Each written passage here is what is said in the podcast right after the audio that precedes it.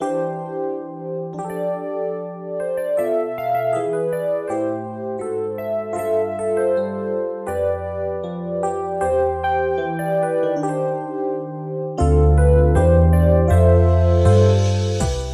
イク系雑談番組、アットみずき、バータイム。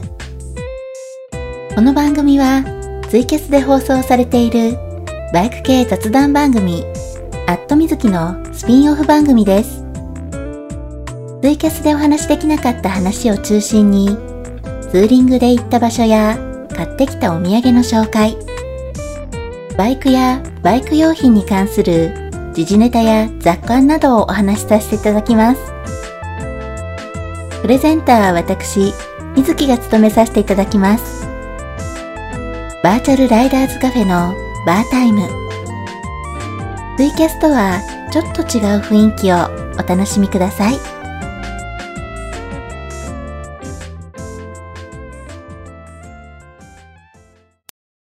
こんばんは。バーチャルライダーズカフェ、アットみずき、バータイムにお越しくださいまして、ありがとうございます。今夜は第5回目。オーナーみずきの拙いおしゃべりに少しだけお付き合いください。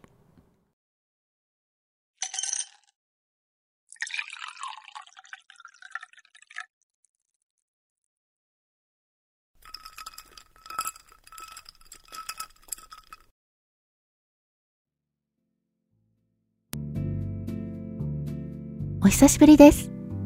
このバータイム、皆さんもご存知の通り、年に1回更新するペースになってます。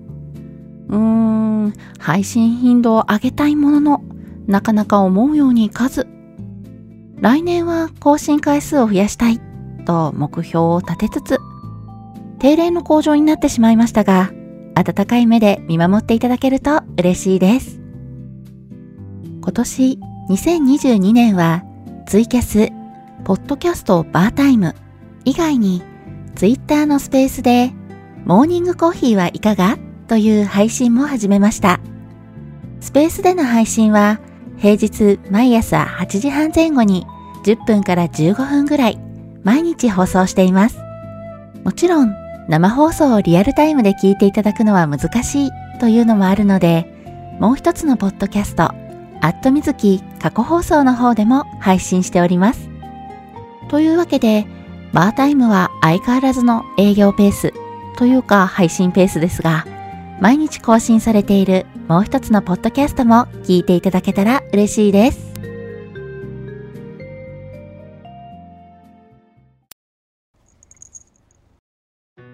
年一更新になってしまっているので、配信回数は伸びていませんが、2017年の番組スタートから5年、6年目に入りました。スタート時に比べると私が住んでいる場所も東京から大阪に変わっていますし、いろんなことがありました。前回の配信は1年4ヶ月前。その時はシグナスからグロムに乗り換えた話をしていたのですが、今回も乗り換えがあったんです。3月にメイン機である YZF-R25 から YZF-R7 に乗り換えました。R25 はバイクに乗り始めてから一番長く、6年以上乗ったし、お気に入りだったんですが、乗ってから6年も経つと、そろそろがっつりオーバーホールの時期かなと。そこで乗り換えるのか、R25 をオーバーホールするのか、これ本当にかなり悩みました。以前大型のバイク MT-09 トレーサーやボルトに乗っていて自分の体力や筋力的に 250cc の方が良いのかなと思って乗り換えているわけででもスポーツタイプのバイクの大型はまだ乗ってないし乗ってみたいなら早い方がいい。まあ今日より若い日はないわけで。うーん、それなら大型も選択肢に入れるべきなのかなそうなると、スタイルはヤマハの YZF が気に入ってる。じゃあ、それだったら R1?R6? どちらも足つきや車重が私にはかなり厳しいなぁ。なんていろいろ考えていたところ、車体もスリムでスタイリッシュ。車重も軽くて気になる R7 発売の話が。いや、でも足つきの問題は R7 でもあるよなぁ。スペックの数値だけ見るとシート高 835mm。低身長の私には簡単に足がつく高さではないな。でもシート形状によっては 835mm だったらギリギリなんとかなる可能性も。と悩んでいたらまさかの YSP で実写にまたがる機会が。フラッと寄った YSP がまだ予約が入っていない車体を偶然置いていてこれって運命だと思いません？スペックの数値だけでは不安だったところ実際の車体にまたがってみたらギリギリいけそう。これなら R7 に乗れる。じゃあ、車体を確保しなくちゃ。と探したわけなんですけれども、YSP に車体が入ってくるということは、そもそももう発売日が目の前だったんですね。YZF-R7 の発売日は2022年2月14日。YSP で実写にまたがる機会ができたのは2月の頭。もう本当に目の前ですよね。この状況だともうすでに予約がいっぱい入っていて、まだ予約できる車体というのがもうほとんど残っていなかったんですね。あちこち電話をかけて探したところ、なんと奇跡的に予約が入っていないブルーの R7 が見つかりました。もうこれって運命だよなって思ったんで即決めちゃいました。いや本当に運命だと思いません？大事なことだから2回言いました。まあ、そんなわけで、奇跡的になんとか予約できて、初回ロットで納車され、オプションパーツはいくつか待つことになったけれども、3月から新しい相棒を迎えてツーリングをしています。予想していた以上にひらひら走れるバイクで、さすがハンドリングのヤマハって言われる YZF の特徴を強く感じるし、250cc だとちょっと苦労していた場面でもサクッと加速できるし、それでもリッタークラスの振り回される感じではなく、安心してアクセルを開けられるちょうど良さを楽しんでいます。これから少しずつカスタムもしていこうと思っているし、来年はサーキットに R7 を持っていきたいな、なんてことも考えているので、また番組でもいろいろ話せると思います。お楽しみに。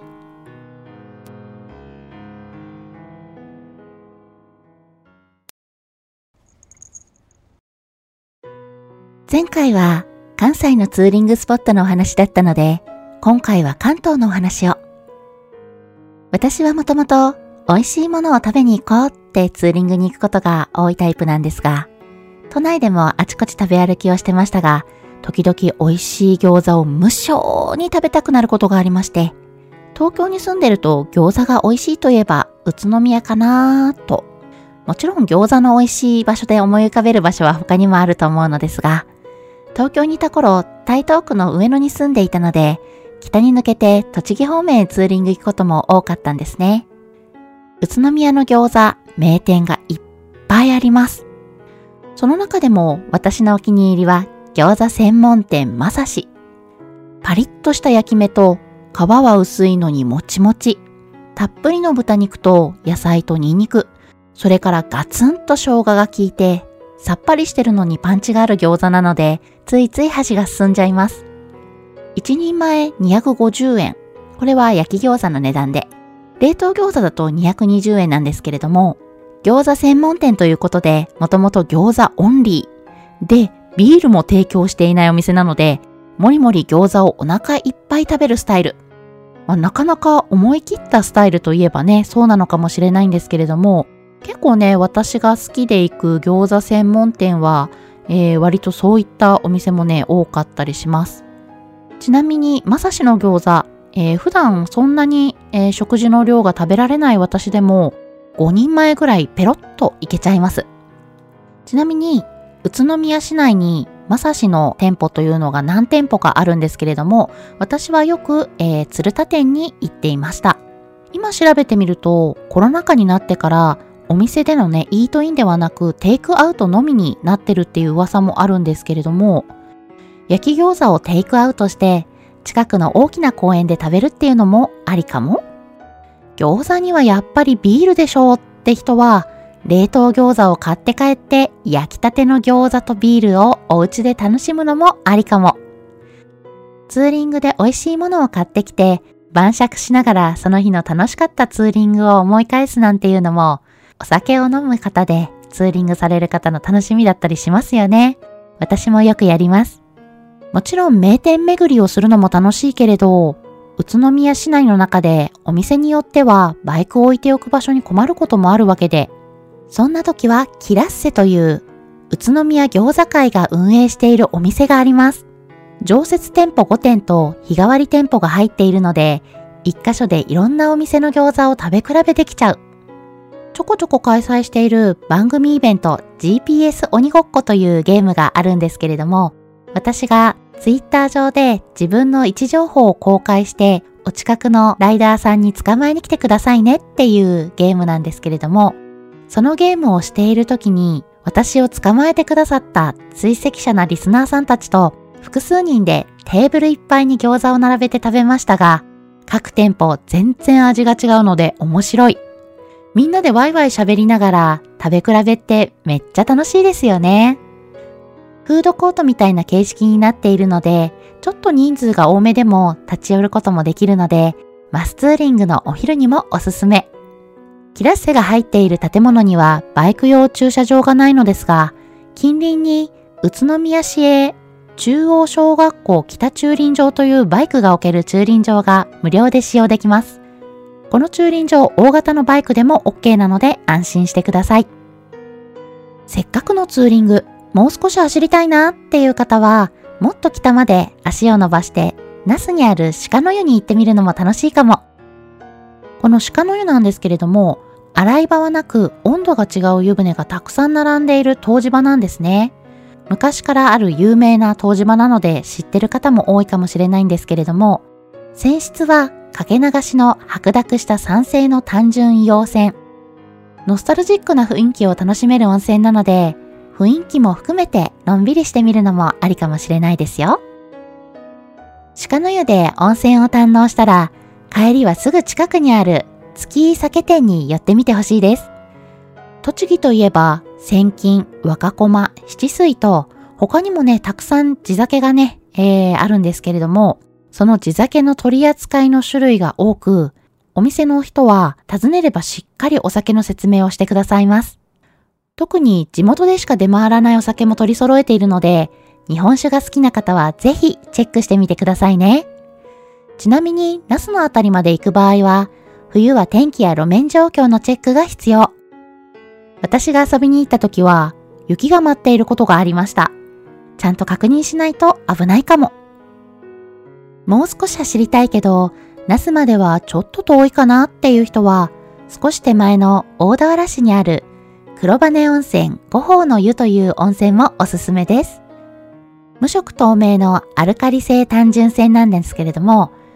こちらのお湯がお肌がツルツルしっとりになる美人の湯なので、女性にもおすすめですし、男性も肌すべすべにしちゃいましょう。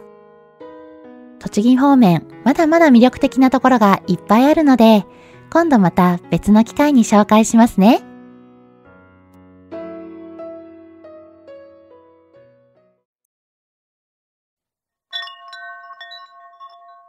こんばんは。席空いてますか？そろそろお客様がいらっしゃったみたいです。それでは、今夜はこの辺りで。アットミズキバータイムでは、私に話してほしいことや、皆さんがツーリングに行って楽しかった場所やおすすめのお土産情報、番組で話してほしいお題などを募集しております。ツイッターやブログ、投稿フォームからご投稿ください。ツイッターの ID は、ウォータームーン、w-a-t-e-r-m-o-o-n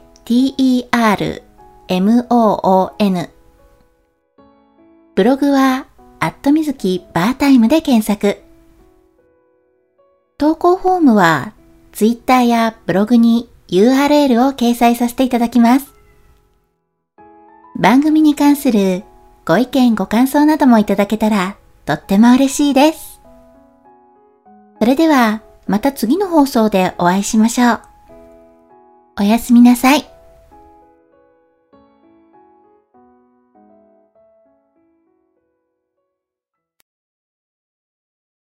さて、今日もお疲れ様、ゆきちゃん。そろそろ帰ろうか。今日もかなり冷えるね。バイク乗るにはだいぶ辛い気温だけど、やっぱり走らずにはいられないし、しっかり防寒装備して走らなくちゃね。そっか。今日は12月31日。大晦日だね。走り納めはいけなかったけど、年が明けたらお休みのうちに走りに行きたいな。とりあえず、まずはゆきちゃんと美味しいもの食べながら年越しだね。そんなわけで、リスナーの皆様、今年もお世話になりました。また来年も頑張って配信していくので、お付き合いくださいね。良いお年を。